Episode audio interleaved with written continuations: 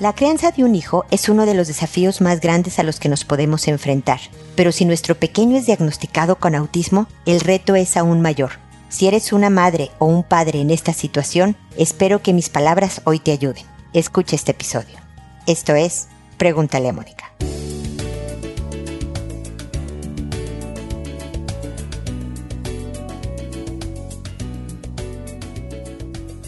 Bienvenidos amigos una vez más a Pregúntale a Mónica. Soy Mónica Bulnes de Lara, como siempre feliz de encontrarme con ustedes en este espacio que es mi oficina desde la cuarentena. Le estoy grabando el episodio ahora, de hecho lo voy a subir a YouTube por si alguien lo prefiere ver en video. Son 40 minutos. Creo que es más fácil oírme en podcast mientras haces otras cosas que de estarme viendo, pero adelante, como prefieras. El caso es que esta es mi oficina porque mi familia invadió otros espacios, incluida mi oficina, esa la tiene mi esposo actualmente así que yo soy un poco la más movible y me vine para acá. El día de hoy voy a tratar un tema complicado porque la crianza de los hijos es estresante es difícil. No sabemos si el castigo fue lo suficientemente bueno como para que el hijo aprenda o fue suficientemente leve como para que nos esté viendo la cara, por ejemplo. No sabemos qué tanto exigir sin traumarlo, qué tanto soltar la rienda. Siempre hay un grado de estrés. Por supuesto, si el hijo se está portando mal, si el adolescente empieza a revelarse más de lo normal de un adolescente, también nos preocupamos muchísimo de las medidas que debemos de tomar nos cuestionamos constantemente y demás.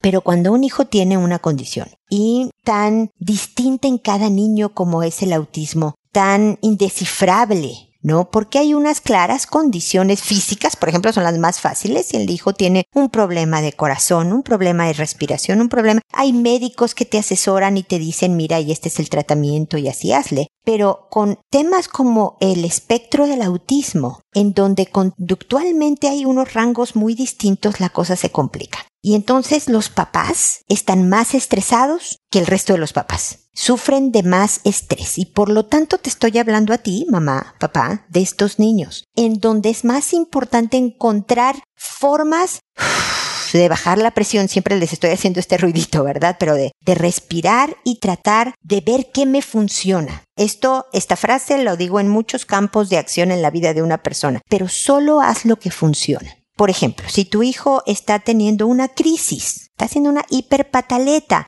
en el supermercado, parte del proceso es que tú aprendas a mantenerte atenta a cómo puedes resolver la situación sin la presión, imagínate lo difícil, de las miradas que juzgan y no entienden por qué estás permitiendo que tu hijo esté ahí tirado en el suelo gritando y tú, madre negligente, no estás haciendo nada. O sea, que independientemente de los juicios de quien te rodeas, tú puedas mantenerte en el momento y hacer por tu hijo y por ti lo que funciona. Piensa, por ejemplo, cuándo es cuando la pasan mejor también. O sea, una parte es esta aceptación de manejar una situación tratando de soltar la presión de lo de alrededor, ¿no? Número uno. Número dos, es pensar, por ejemplo, cuándo es cuando la pasan mejor. Cuando tú te sientes lo más relajada posible, sin tensiones, preocupaciones y demás, cuando tu hijo está haciendo qué o los dos están haciendo qué para que promuevas hacer ese tipo de actividades, la que sea, a lo mejor cuando salen a caminar al parque, a lo mejor cuando está él coloreando y tú a un lado haciendo otra cosa. Piensa cuándo es el momento en donde tu nivel de estrés se reduce.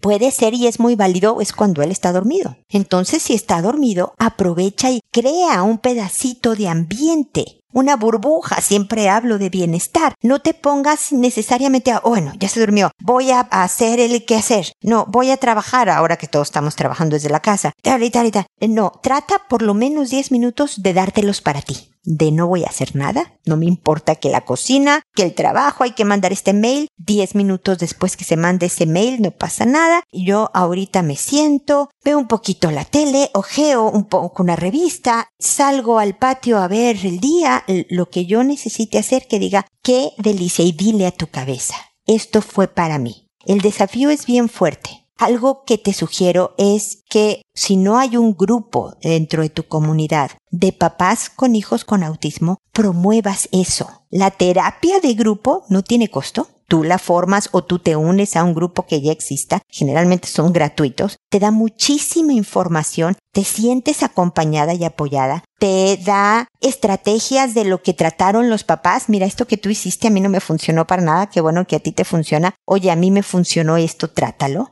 de papás que tienen hijos ya más grandes y te pueden informar, mira, se vino esto con mi hijo cuando entró en la pubertad y demás. Busca, infórmate de formas que tú puedas no solo aprender a manejar la condición de tu hijo de la mejor manera, pero también a cuidarte y a darte espacios que permitan tu bienestar para estar lo más entera posible, primero para ti y luego definitivamente para los tuyos, tu hijo en particular. Y bueno, este es mi comentario inicial, espero que les sea de utilidad. Y ahora me dispongo a responder sus consultas, que como saben lo hago por orden de llegada, a todo mundo le cambio el nombre para conservar su anonimato, que cuando he respondido y el episodio se ha publicado en la página www.preguntaleamónica.com, yo le envío un correo a esta persona diciéndole el número del episodio, el título del episodio y el nombre que le puse, porque es inventado me tardo, me tardo alrededor de un mes en responder. Puede ser una semana más, semana menos, pero me llegan muchas preguntas, tengo otras áreas de trabajo, pero siempre contesto, siempre trato de responder con algún comentario que pueda ser útil en la situación independientemente de que ustedes la hayan manejado de alguna manera. Y lo hago por audio, lo hago a través de este podcast porque alcanzo a más gente si solo contesto por correo a la persona que me escribió al correo, solo tenemos una conversación entre esa persona y yo. Al hacerlo por audio, hay gente que no me escribe o ya lo ha hecho, pero me está oyendo y entonces la idea puede hacerla funcionar en situaciones similares que ella o él estén viviendo. Así es que hoy empiezo con Katy, que me dice, buenas noches, muchas gracias por recibir mi mensaje. Lo que pasa es que me siento preocupada. Mi hijo de siete años estaba besando con un amigo y tocando sus partes íntimas. El otro niño le dijo a la mamá que el mío lo obligaba. La verdad estoy demasiado desconcertada, ya que soy la única que cuida a mis hijos. Yo no trabajo por quedarme al cuidado de ellos y siempre estoy al pendiente. Los cuido mucho y trato de poner lo mejor de mi parte para el cuidado y la alimentación. Todos los días les preparo la comida y estoy muy pendiente de ellos. Quisiera por favor me ayuden. ¿Qué puedo hacer ya que no quiero que la mamá del otro niño mire a mi hijo como el malo? Es que mi hijo sale y lo miran feo. No lo saludan ni nada. Gracias. Mira, Katy, gracias por tu mensaje. La verdad es que no podemos controlar lo que vaya a hacer la otra mamá, pensar la otra mamá y demás. Tu preocupación es, como tú me lo dices, como buena mamá que eres, son tus hijos. Este de siete años que ahorita está en una situación más delicada y los mayores. Pero el preocuparnos, el, el tratar o querer controlar el, oye, no quiero que piense mal de mi hijo, oye, no quiero que lo miren feo, te va a causar muchas frustraciones porque no podemos manejar lo que los otros hagan. Trabajando en los hijos se puede solucionar también un poco de la vida social. Si perdió esta amistad tu hijo por esta situación, la perdió. Tendrá otros amigos, estos tiempos pasarán y se le va a dar vuelta la hoja. No me dices en tu mensaje si efectivamente tu hijo es el que empezó cuando dos niños de la misma edad, no me dices si el amiguito es de la misma edad, pero asumo que más o menos es así, año más, año menos, no hace diferencia, se llama experimentación, no abuso necesariamente, ¿ok? Así en libro de texto se necesitan por lo menos cuatro años de diferencia para decir que hubo un abuso de parte de uno con el otro. Si no, nada más están experimentando.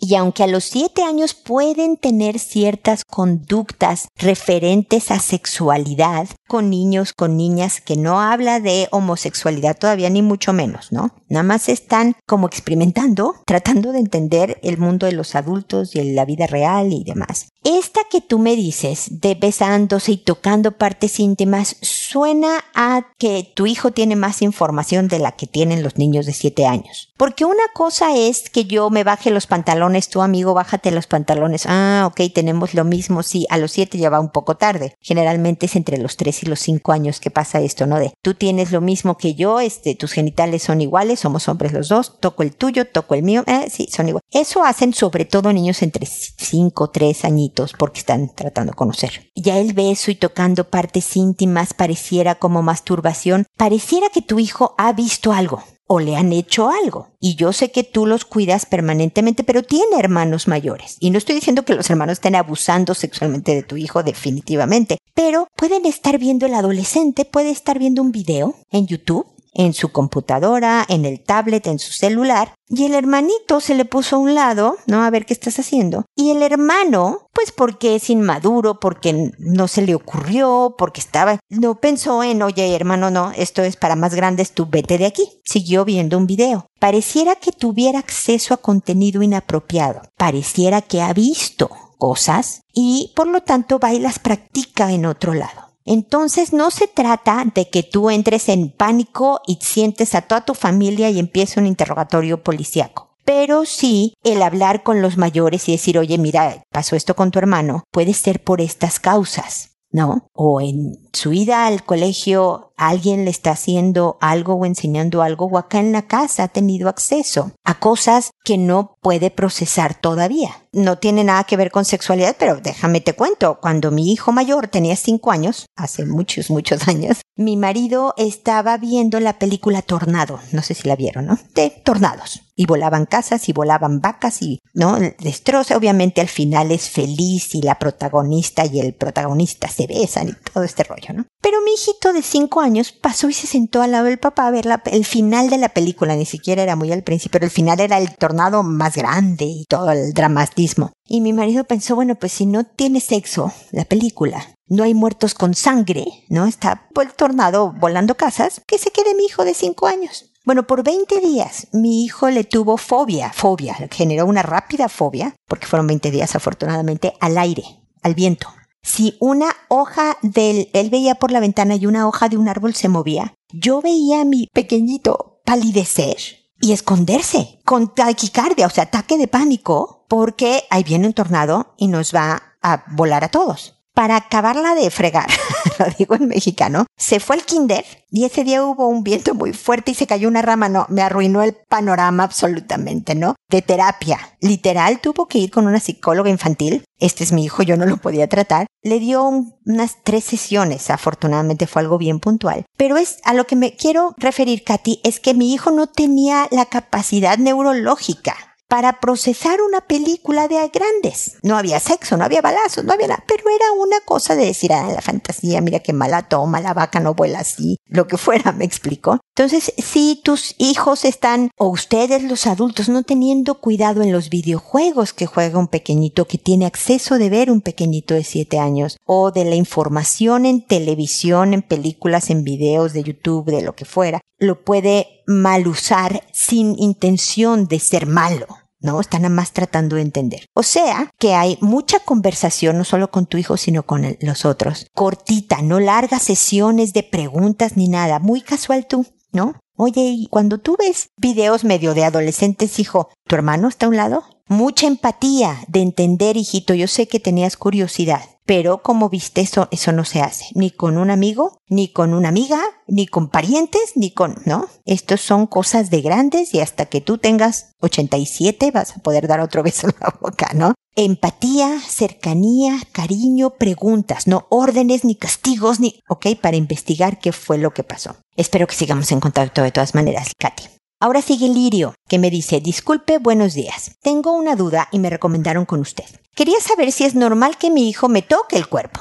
Bueno, para ser exacta, me toca las piernas y los senos y el trasero. Mi hijo tiene cuatro años. Dígame si eso es normal y qué debo de hacer en este caso. ¿Cómo le digo que no se hace eso, que no me gusta? Por favor, espero su respuesta. Gracias. Mira, lo primero que te tengo que decir, mi querida Lirio, es que es normal resulta que tu hijo de cuatro años no tiene los senos que tú tienes. No sé, son chicos medianos o grandes, pero no tiene senos. Y tus piernas, el trasero, se sienten, yo creo que suavecitas. Son distintas y nada más está tratando de averiguar diferencias. O nada más siente suavecito. Y mira qué a gusto es como tener, ya sabes, esas pelotas de estrés, ¿no? El agarrarte la pierna, a lo mejor también dice, mira, suavecito. O la seguridad de que es mi mamá. O todo junto. ¿Me explico? Pero los hijos van a hacer muchas cosas que son normales, propias de una etapa. Y eso no quiere decir que debemos de permitírselas, ¿no? Hay que enseñarles lo adecuado socialmente, nuestra cultura y demás, pues para no meterse en problemas en la cárcel o, de, o guiarlos a un desarrollo sano también de su sexualidad, por ejemplo. Entonces, el decirle tal cual como me dices, eso no, hijito, no me gusta, no me toques. ¿Quieres apretar algo? Mira, toma tu peluche. Mira, hijito, toma esta, bueno, plastilina, no, no sé si a los cuatro años, ya no me acuerdo, a los cuatro años un niño puede jugar con plastilina, no se la come, porque mi hijo, el menor, masticaba crayolas, por ejemplo, ¿no? Había que estarlo vigilando a la hora de colorear porque se las botaneaba, ¿no? Este, así como si fueran alimento. Pero algo para distraerlo, pero claramente cada vez que lo haga no se hace, no me gusta, ni conmigo ni con nadie, mi amor. ¿No? Una y otra vez hasta que la etapa pasa, porque también pierde interés y se va para otro lado. ¿ok? Entonces, no te preocupes en cuanto a la normalidad, pero sigue haciendo el cariñosamente, pero firmemente, el no y distraerlo. Dale opción. No. En un momento en que a lo mejor lo haga y esté, no sé, viendo la tele muy relajado, pregúntale por qué. ¿Por qué me tocas? Ah, es que se siente suavecito, mamá. Es que me gusta. No sé. Ah, ok. Pero sabes que no me gusta.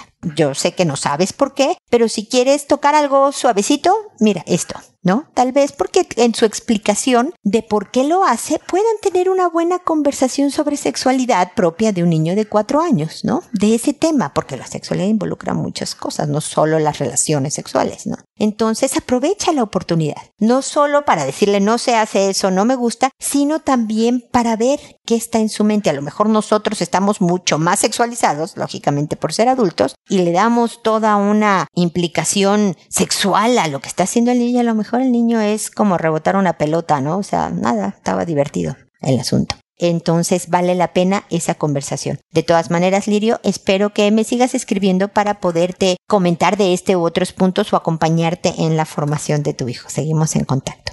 Paul, por otro lado, me dice, buen día. Tuve una amiga que tiene pareja y me enamoré de ella.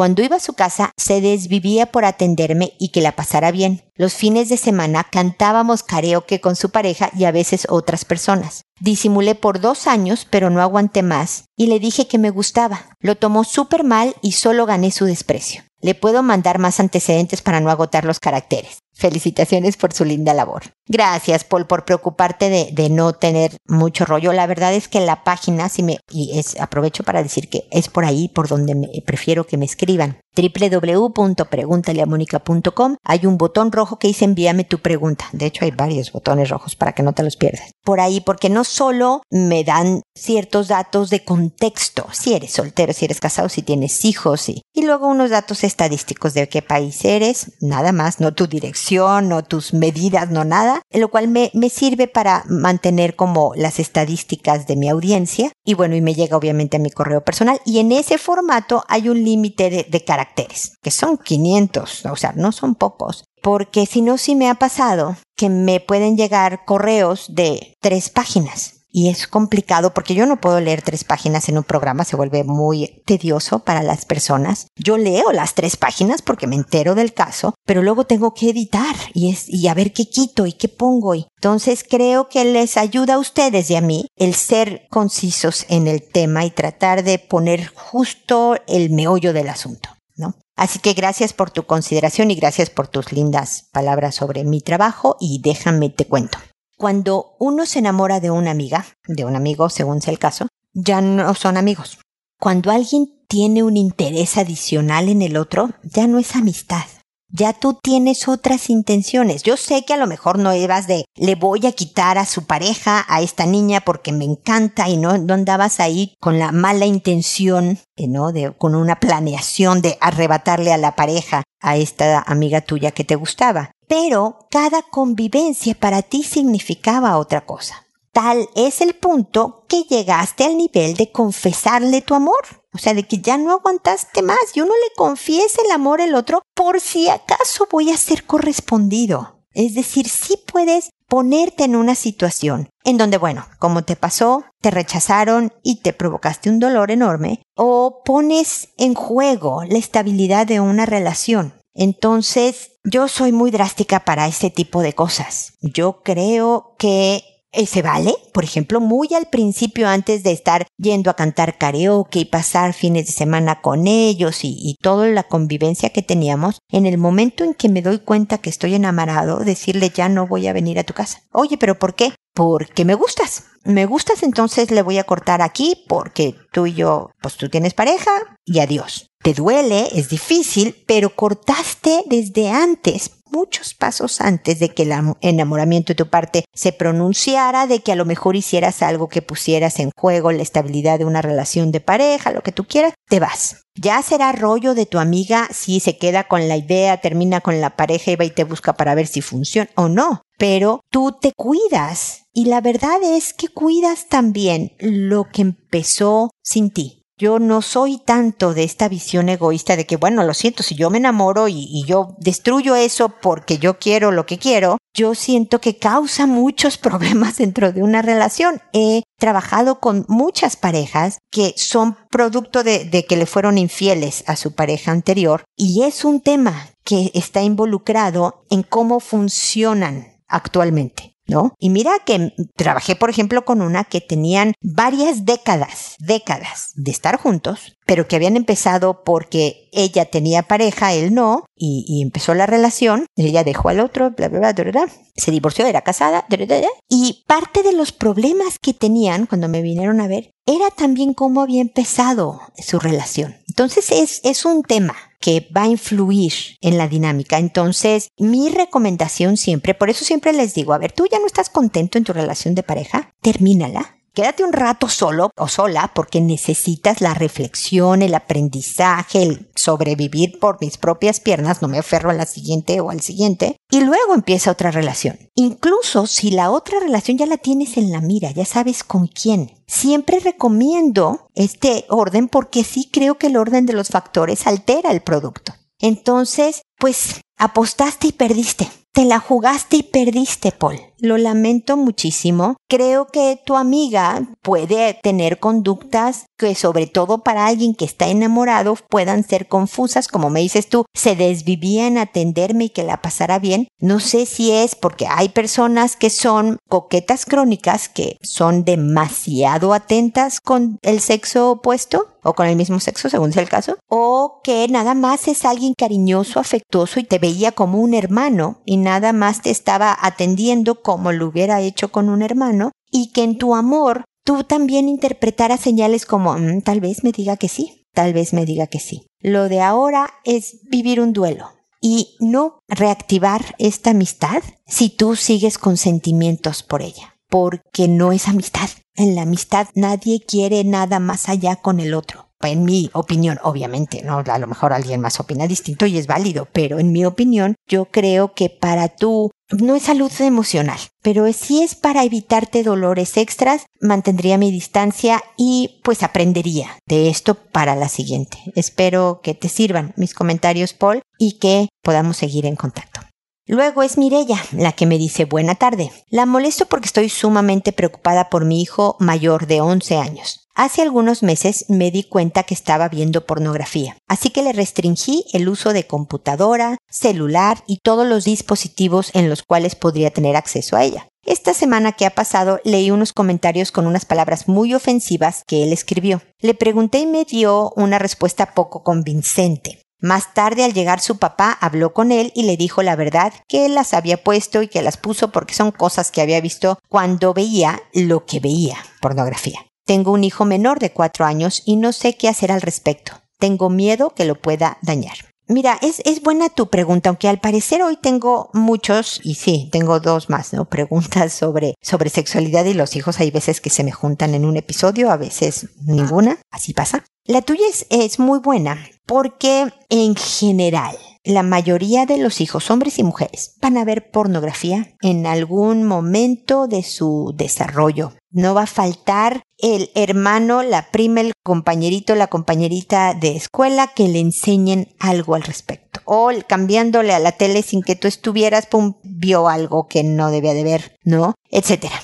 O sea, es difícil no enfrentarse a esta situación. Ahora, a los 11 años tu hijo ya es preadolescente, está en la pubertad, ya las hormonas están haciendo las suyas. Y ya tenía una, no, fue accidente que cambiándole del canal yo vi pornografía, no, ya le estaba buscando. ¿Es normal? ¿Es esperado? Inclusive dentro de esa edad, no es lo ideal, definitivamente no es bueno. A esa edad, yo creo que nunca es buena edad para ver pornografía, pero eso será otro episodio. Pero sí es esperado. Entonces, desde luego, yo sé que tomas tomaste medidas, ¿no? De no más computadora, ¿hasta cuándo? Porque tu hijo va a necesitar computadora celular y otros dispositivos para funcionar en este planeta. Este planeta ya es digital, más ahora en cuarentena. Todos dependemos de la tecnología y del internet y de todas estas cosas. Entonces, me da mucho gusto que, que sean un equipo tú y tu esposo porque necesita las dos visiones. Fíjate cómo decidió confesarse más cómodamente a lo mejor con el papá. Quiero pensar que no fue por coerción, ¿no? No fue porque el papá se le puso aquí, a ver, dime, tú fuiste el que pusiste estas palabras, ¿no? Sino que en una conversación de hombre a hombre. Ya sé, me dicen, porque créanme que aquí mis hijos activistas me dicen de repente que soy muy sexista haciendo diferencias. Pues sí, perdónenme. Hay veces que uno se siente muy cómodo. Les voy a contar otra anécdota. Mi hijo a los 11 años me pregunta, oye, ¿a qué hora llega mi papá de trabajar? Le digo, pues no sé, como a las 8, hijo, por. Es que le tengo una pregunta. Le digo, ok, o sea, a las 8. Pero si, no sé si me la quieras hacer a mí, me quieras preguntar a mí, me dice, no, tú no tienes esas partes, mamá.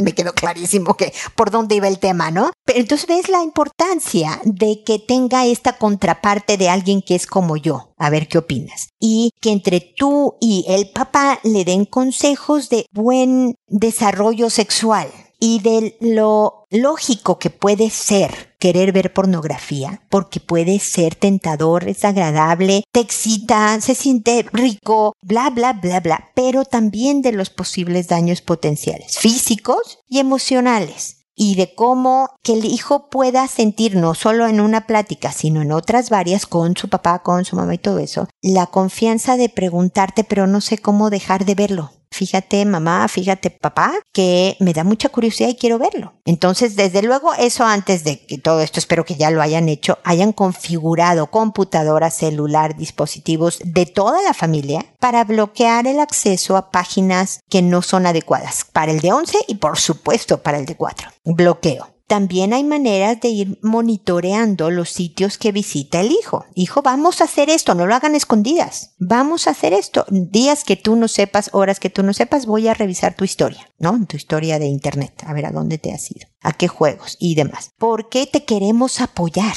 ¿no? Es nada más el cómo te ayudo a que no lo hagas tan mal en cualquier tema. Ahí va otro ejemplo. Mi hija, ahora voy a meter a la hija porque van varias veces que meto a los hijos, eh, fuma.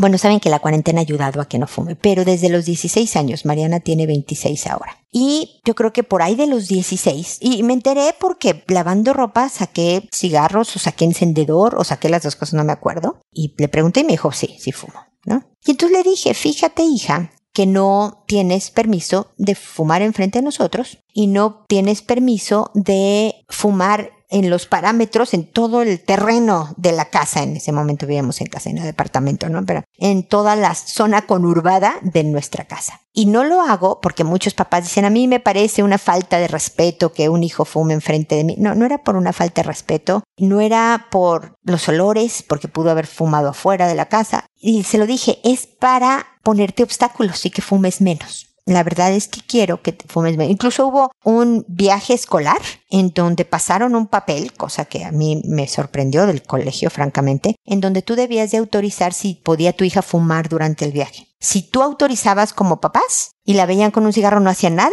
la dejaban ahí siguiendo. Si eran menores de edad, por eso es lo que me sorprende del colegio, ¿no? Pero si tú no habías autorizado y la ven con un cigarro, entonces le ponían un reporte negativo y te avisaban y el rollo. Nada más, reporte negativo y te avisaban. Entonces le dije a Mariana, antes de ir a su viaje, le dije, voy a poner que no estás autorizada. Pero mamá, ¿por qué me van a poner? Le dije, o te vas a tener que ver muy hábil para que no te cachen, o no fumes, hija. Nuevamente, quiero ponerte obstáculos. Entonces no creas que mi hija me dijo gracias, qué linda mamá por hacer todo esto conmigo. No, te caí pésimo. Por un rato. Con los años fue entendiendo. Y se dio cuenta que efectivamente se convirtió en fumadora social, solo fuma cuando está en la calle y, o con amigas y todo esto. Y también creo que le ha costado menos en esta cuarentena porque estamos estado desde hace eh, mes y medio casi dos meses, wow, eh, guardados en la casa y Mariana no está fumando. Entonces es lo mismo, es te quiero ayudar, hijo. ¿Ves, Mirella? Un poco el, el, ¿sabes qué? Quiero que estés mejor, entonces esto vamos a hacer. Y vamos a supervisar y vamos a hablar contigo y todo esto vamos a hacer. Entonces, esa es mi sugerencia. Habla con él, habla con el pequeño. No puedes ver, avísame, cuéntame, muy bien. Pero sin amenazas, sin regaños, sin gritos, me explico, sino en plan, Entiendo que estás inexperto, entiendo que estás pasándola medio mal en cuanto a impulsos y controlar ciertas cosas, déjame te ayudo, para eso estoy. Ese es mi trabajo, ¿no? Obviamente con el de 11 habla sobre el cuidado y responsabilidad que tiene del de 4 y que no quiere saber el de 4 vio algo por accidente o le dijo algo por accidente o peor aún le hizo algo porque él es también responsable del bienestar físico y emocional de su hermano, ¿ok? Siempre cariñosas, pero siempre firme. Sin amenazas, pero firme de que esto no te lo va a permitir. Con cariñosa firmeza, siempre repito muchas veces. Pero espero de todas maneras, ya primero que te hayan servido mis palabras y dos, que sigamos en contacto para este y cualquier tema del desarrollo de tus dos pequeños. Ahora sigue Nuria, que me dice, Hola, estoy súper afligida y quisiera hacerte una pregunta. Hoy por la tarde mi hijo y sobrino, ambos de 5 años, estaban jugando en mi habitación. Yo estaba en el primer piso y los subí a ver sin hacer ruido para hacerles una broma y los encontré a mi hijo acostado sobre su pancita en la cama con los pantalones a la mitad del trasero y mi sobrino encima de él con los pantalones abajo y moviéndose encima de mi hijo. No sé qué hacer, estoy súper triste y tengo miedo, ayúdeme por favor. Nuria, cuando leo mensajes así no sabes cómo me, me revienta enterarme ahorita. O sea, eh, yo preparé el programa en esta misma semana, es decir, tu mensaje llegó hace un mes, perdóname, pero no los leo. Los mensajes cuando llegan, quiero decir, llegan y se archivan en orden de llegada en el folder, en la carpeta en la que eh, son los que están en espera de ser respondidos en un programa. Entonces, solo hasta la semana en que ya preparo, un día, dos días antes de grabar, el programa me entero de estas cosas. Entonces, lamento que tú estés triste, preocupada, afligida, como me dices, y yo hasta ahora te contesté. Primero te pido una enorme disculpa. Segundo, si has oído todo el programa, te digo que por una parte es experimentación, pero definitivamente este es un conocimiento de, es una conducta de adultos no propia de un niño de 5 años. Un niño de 5 años sí se baja pantalones, calzones y toca al, primo y no y, el primo lo toca y medio se preguntan y las niños y las niñas, ¿no? Y es mucho más burdo, mucho más básico. Esto de, de estar de pancita y estar teniendo como sexo por atrás, para decirlo más adecuadamente, es propio de adultos. Y por lo tanto necesitan una investigación tu familia y la familia del sobrino. Es juntarse primero los adultos y tratar de descifrar qué pasa. Si hay nuevamente hermanos mayores, compañeros de escuela, ha habido casos en, en la escuela en donde se ha dicho cosas, investigar y luego sí definitivamente dejar claro a los pequeños juntos y separados. Es decir, no solo tú hablas con tu hijo, sino que pones a tu hijo y a tu sobrino juntos y tú y sus papás hablan con todos en equipo. ¿Me explico? Porque un poco la vergüenza de haber sido descubierto y que toda esta gente lo sepa frena. Nuevamente, tú estás tratando de frenar. No se trata de humillarlos y de avergonzarlos y qué vergüenza ella, todos sabemos lo que hicieron, uf, qué mal. No, no, no, para nada, ¿no? Pero sí se trata y queremos hablar con ustedes porque esa conducta no es apropiada. Es una falta de respeto para su cuerpo porque se pueden lastimar es una falta de, de, respeto para el cuerpo del primo porque también lo pueden lastimar. Y también sus emociones se lastiman porque pues sientes vergüenza, ¿no? Y les pueden preguntar, ¿les dio vergüenza que los descubriera, por ejemplo? ¿Ves? Entonces ese tipo de conductas hacen que tú tengas una emoción que no es agradable. Entonces en plan formativo, pero los juntas. Porque el que tanta gente sepa va a hacer que, o yo de verdad pare y lo deje de hacer. O sea más difícil el que logre tener esta, este tipo de conductas. Nuevamente, lo he dicho a través de todo el programa, hay muchas conversaciones que hay que hacer. Están en un muy buen momento para aprender de las cosas, pero hay mucha investigación. Así que mi querida Nuria, ánimo, fuerza, con todo y miedo, con toda y tristeza, hablen y tomen el toro por los cuernos. El miedo es un muy mal educador. No, mejor no hago nada. Mejor ya le dije que no lo volviera a hacer y ya se, se acabó. Y entonces hay faltas importantes en la formación de sexualidad de los hijos. Así que con todo y miedo, incomodidad, porque esto te va a durar hasta la adolescencia en donde le tengas que decir algo a tu hijo de con la novia o así, que te diga, ay mamá, qué horror, ya sé, yo estoy tan incómoda como tu hijo, pero te lo tengo que decir, así que ahí te va, pues, ¿no? Esta incomodidad te va a perseguir por muchos años, pero es parte ser un buen papá. Ser buen papá, ser buena mamá, es mucho más difícil que ser uno malo. Así que fuerza, ánimo, sé que puedes y espero que sepas que cuentas conmigo. Respondo un poco tarde, perdón, pero siempre, siempre te responderé, así que de verdad espero que sigamos en contacto y espero amigos que nos volvamos a encontrar en un episodio más de Pregúntale a Mónica. Y recuerda, siempre decide ser amable. Hasta pronto.